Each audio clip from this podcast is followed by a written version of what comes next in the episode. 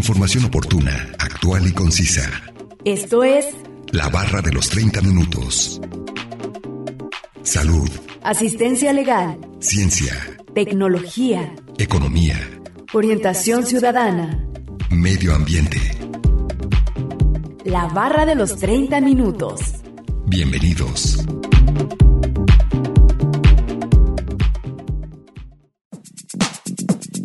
Enfermedad de boca, mano y pie se manifiesta con salpullido en manos y pies y llagas dolorosas en la boca, exterior, encías, lengua, paladar.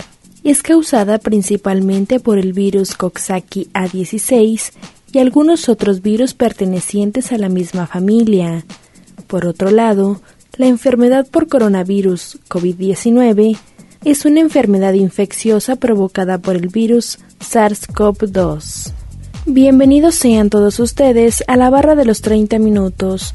Los saluda Nancy Valenzuela. Es un placer que nos sintonicen en el 104.7 de FM o en la página de internet udgtv.com diagonal radio udg diagonal colotlán. El día de hoy hablaremos acerca de las enfermedades virales recientes y nos acompaña un especialista en el tema. Así que no se mueva y síganos sintonizando con este interesante tema. Comencemos a escuchar el primer fragmento de la entrevista e información adicional que hemos preparado para usted.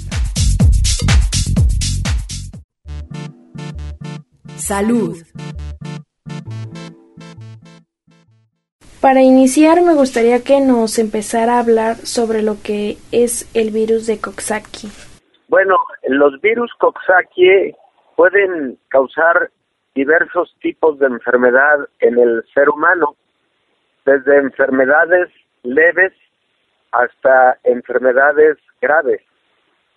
Las más comunes son enfermedades leves que habitualmente afectan a las vías respiratorias superiores y que pueden eh, causar en la faringe y en el paladar blando eh, una serie de lesiones ulcerosas pequeñitas que se conocen con el nombre de herpangina. Pero habitualmente estas son infecciones leves que en pocos días eh, se resuelven por sí solas gracias a la propia respuesta inmunológica. Sin embargo, existen otras formas de presentación, otras enfermedades que pueden tener un poco mayor severidad, causadas por este mismo grupo de virus Coxsackie, eh, en las que, por ejemplo, los pacientes pueden eh, presentar eh, un síndrome conocido como el síndrome de mano-boca o de eh, planta-boca o pie-boca. ¿Qué significa esto? Que las, las úlceras, como las que acabamos de hablar hace un momentito, también se pueden presentar en las palmas de las manos, también se pueden presentar en la planta del pie y este síndrome de, pie-boca, por ejemplo, de mano-boca, puede tener una duración eh, mayor a siete días, puede ser más molesta y eh, puede eh, requerir de eh, algunas medidas terapéuticas adicionales. También existe el riesgo de que ocurran infecciones por el virus Coxsackie, por ejemplo, en mujeres embarazadas y esto puede eh, constituir un riesgo de algún trastorno eh, congénito o de lo que conocemos como eh, parto prematuro, es decir, cuando el parto se presenta antes de el, tiempo de término. Y existen eh, también algunas infecciones causadas por el virus Coxsackie, en donde se puede a afectar el pulmón o incluso se puede eh, generar afectación del sistema nervioso central. Estos virus también pueden llegar a ocasionar lo que conocemos como meningoencefalitis, aunque son casos muy raros, son casos eh, que habitualmente tienen una buena recuperación, aunque afectan con mayor frecuencia a los niños. Entonces, eh, en conclusión a esta primera pregunta, los virus Coxsackie son virus muy comunes eh, que pueden presentar diversas eh, modalidades de, de patología. La mayor parte son patologías leves, por fortuna, pero en algunos casos sí se pueden presentar con mayor gravedad. Cuando se empezó a escuchar sobre este virus, se decía que era muy fácil de propagar, pero conforme se sabe más, ahora se dice que es una enfermedad pasajera. ¿Esto es verdad? Bueno, efectivamente, eh, es debido a eso, a que la mayor parte de las veces eh, no son enfermedades graves, pero sí son enfermedades eh, que, que pueden ser muy molestas y que además pueden generar, por ejemplo, pues ausencia laboral y eso también puede representar pues un impacto a la economía. Eh, digamos, cualquier patología, aunque lo más importante es verla desde el punto de vista eh, médico y sanitario, no podemos perder de vista también que cuando se incrementan los casos, pues eso puede generar afectaciones a la economía, por ejemplo, por ausentismo laboral, etcétera, ¿no? Y lo otro, tú haces un, un buen comentario, una reflexión muy interesante, eh, Gonzalo, porque ocurre que durante estos dos años y medio que llevamos de pandemia de COVID-19, al haber utilizado en muchos lugares del mundo cubrebocas durante periodos prolongados de tiempo, sobre todo cuando fue más álgida la pandemia de COVID, eh, disminuyeron muchas enfermedades que se pueden transmitir por la vía respiratoria. Estos virus Coxsackie se transmiten precisamente por la vía respiratoria los virus de la influenza se transmiten por la vía respiratoria. Entonces, lo que hemos identificado es que al haber utilizado cubrebocas para disminuir el riesgo de COVID, eh, de forma secundaria, eh, por fortuna también se tuvo un impacto interesante en la reducción de otras enfermedades respiratorias. Rara vez vemos un caso de muerte por el virus Coxsackie. Es es extremadamente raro. No, no es uno de los virus que genera mayor letalidad.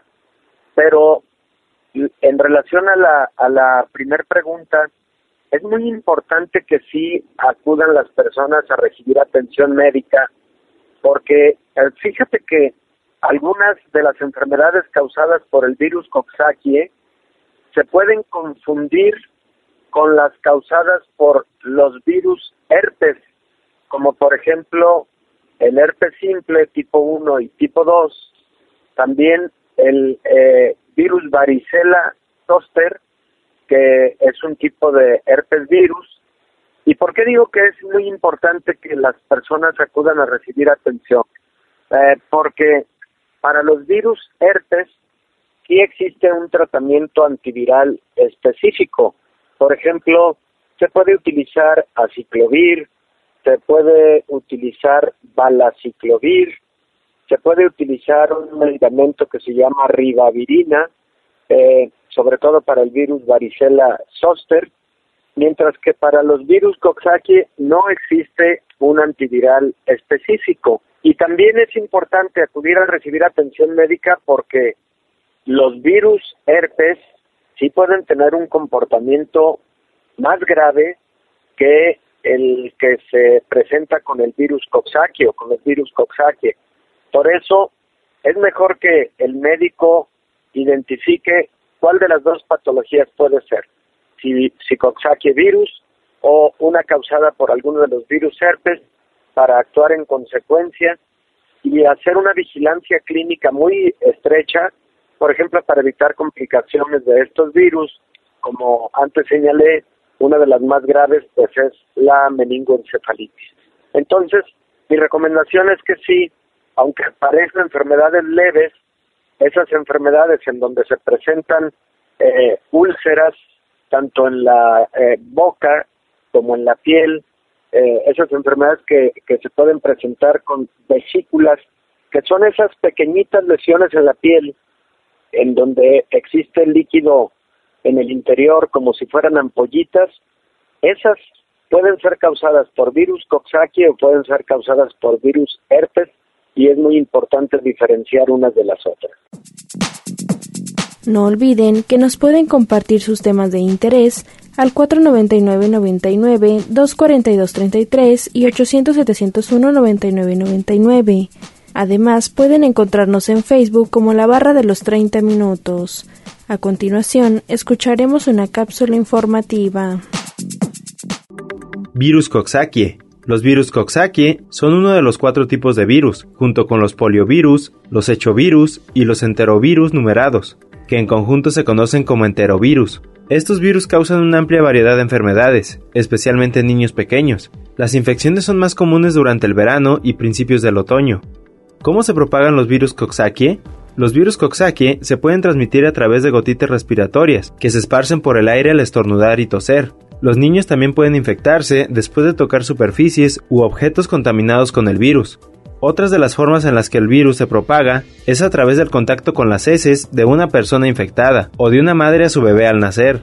El tiempo habitual, desde la exposición hasta el inicio de los síntomas, para la mayoría de los virus Coxsackie es de 3 a 6 días. Los virus Coxsackie puede hacer que los niños desarrollen enfermedades que incluyen infecciones de la piel y la boca, la fiebre aptosa, HFMD, por sus siglas en inglés, también conocida como enfermedades de manos, pies y boca, es una infección extremadamente común que se observa en los niños y generalmente es causada por los tipos A16 y A6 del virus Coxsackie. Afecta con mayor frecuencia a bebés y a niños menores de 5 años. La erupción de la HFMD es conocida por ubicarse sobre las palmas de las manos, las plantas de los pies y dentro de la boca.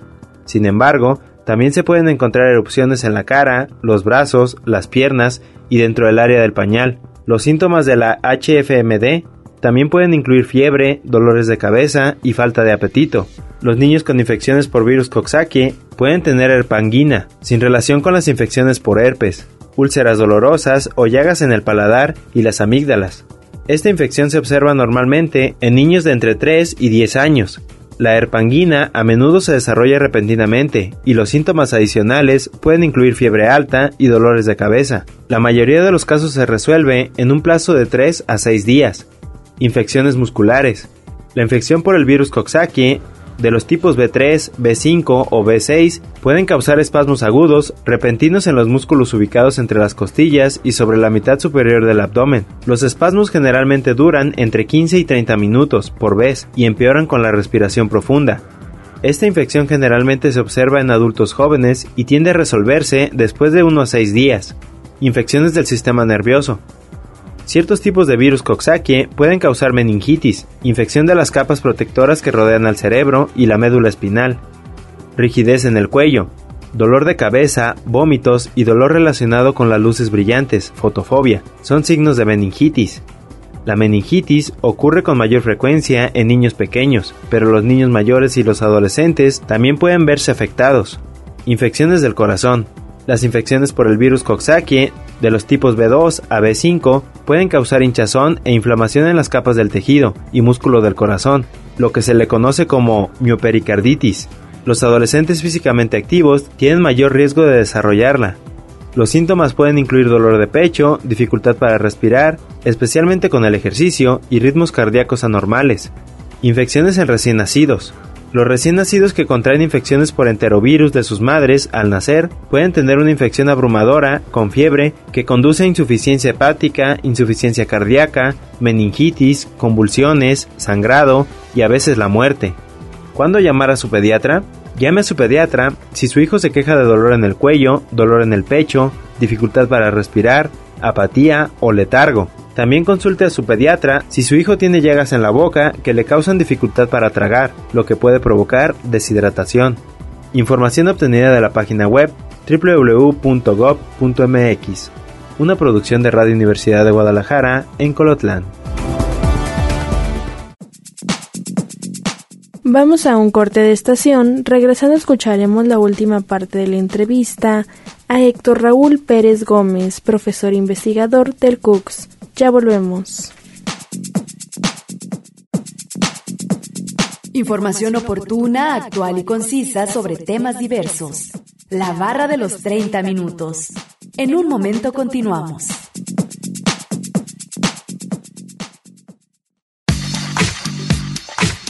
Conoce aspectos básicos de temáticas diversas. Esto es La barra de los 30 minutos. Estamos de regreso.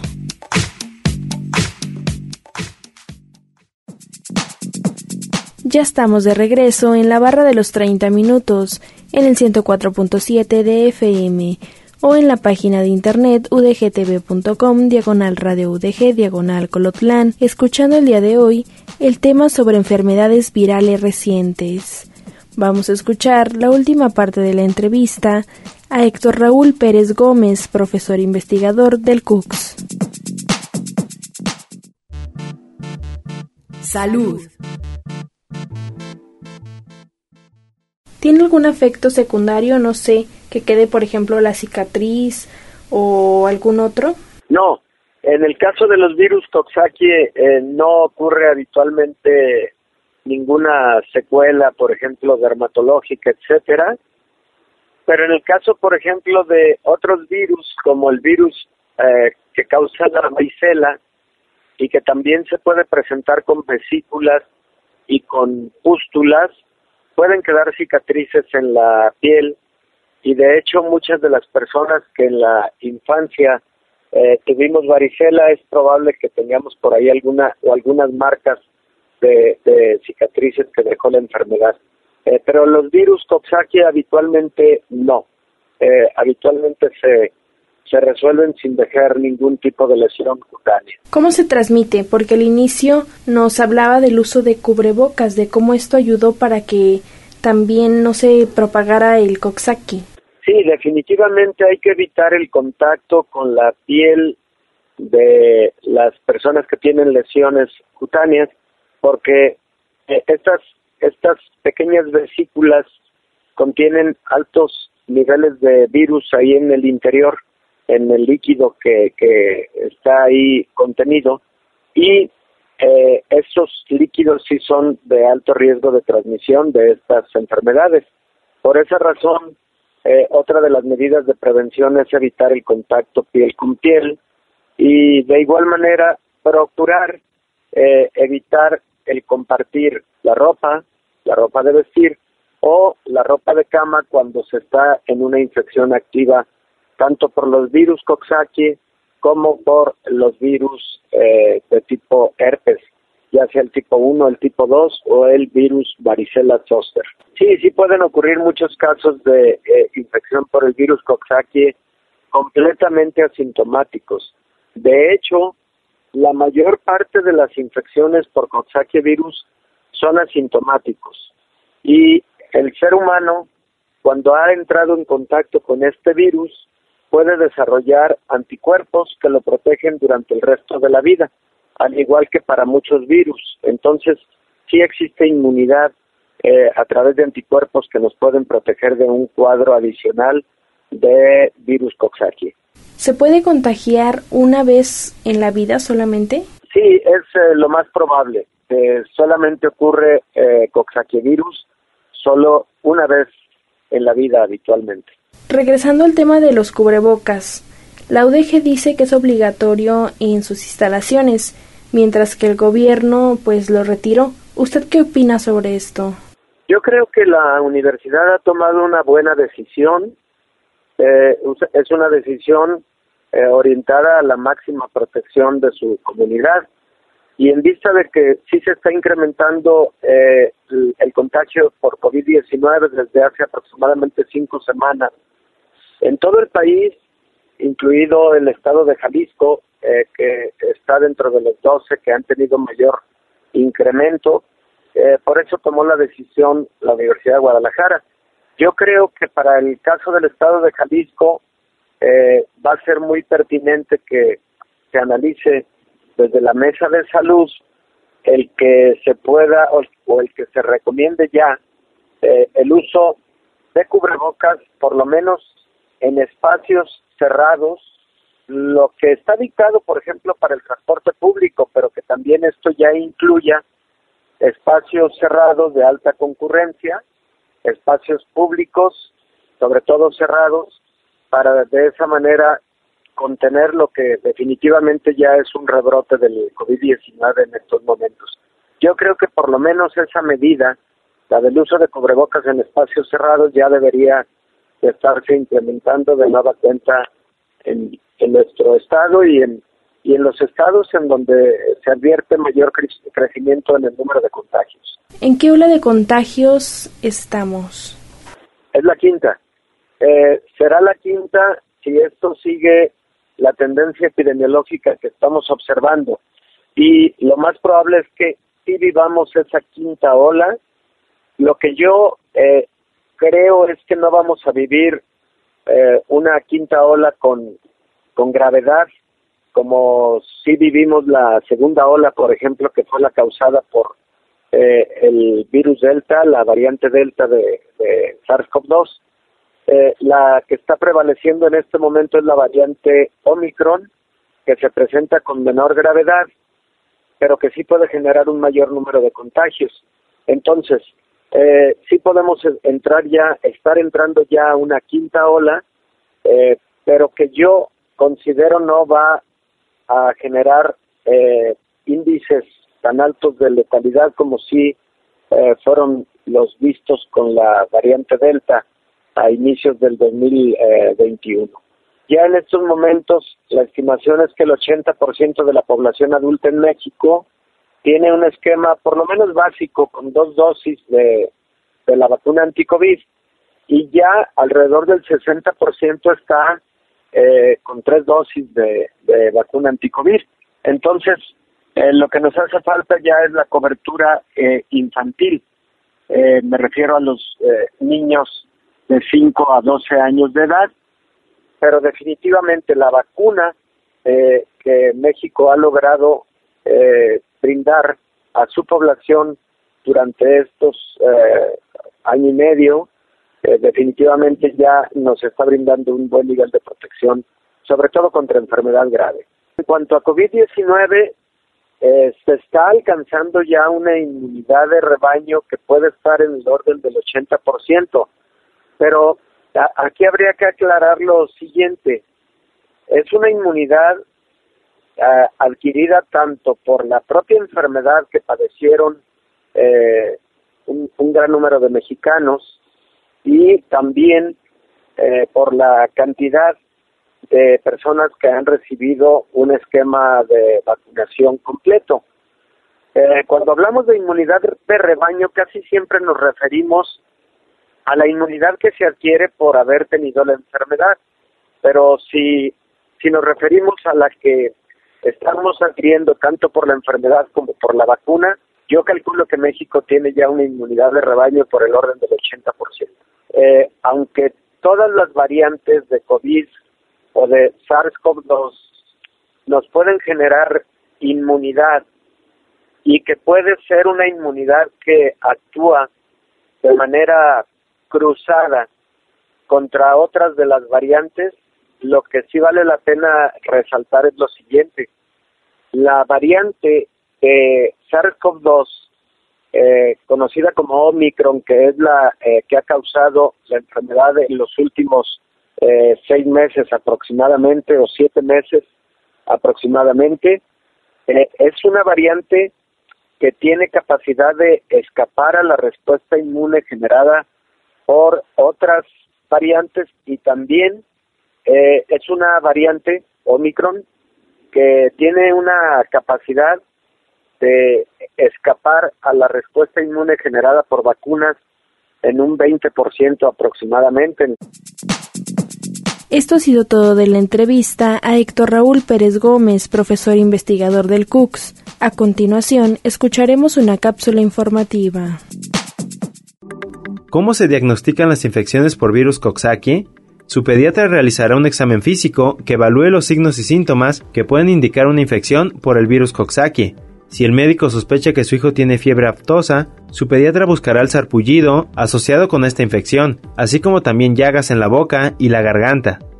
En la mayoría de los casos, el diagnóstico se basa en hallazgos clínicos y no se realizan análisis de laboratorio. Sin embargo, para confirmar el diagnóstico, su médico puede analizar muestras de la garganta, la nariz, las heces u otras áreas del cuerpo de su hijo. Los análisis de sangre, lesiones cutáneas, si están presentes, y orina pueden sugerir una infección por enterovirus. Si su pediatra sospecha de meningitis, puede realizar una punción lumbar para que pueda examinarse el líquido cefalorraquídeo en el laboratorio. Si se sospecha de miopericarditis, una radiografía de tórax y un electrocardiograma ayudarán con el diagnóstico. ¿Cómo se tratan las infecciones por Coxsackie? No existe un tratamiento específico autorizado disponible para los virus Coxsackie o cualquier otro de los tipos de enterovirus. Se ha probado un medicamento antiviral, Leconaril, pero no está autorizado para uso general. Su pediatra puede recomendar el uso de acetaminofén para reducir la fiebre de su hijo y aliviar el malestar de las llagas en la boca. ¿Cuál es el pronóstico? Casi siempre, los niños que se recuperan de estas infecciones en un plazo de 7 a 10 días. Ocasionalmente se presentan complicaciones como insuficiencia cardíaca relacionada con miopericarditis e incluso muerte súbita relacionada con ritmos cardíacos anormales.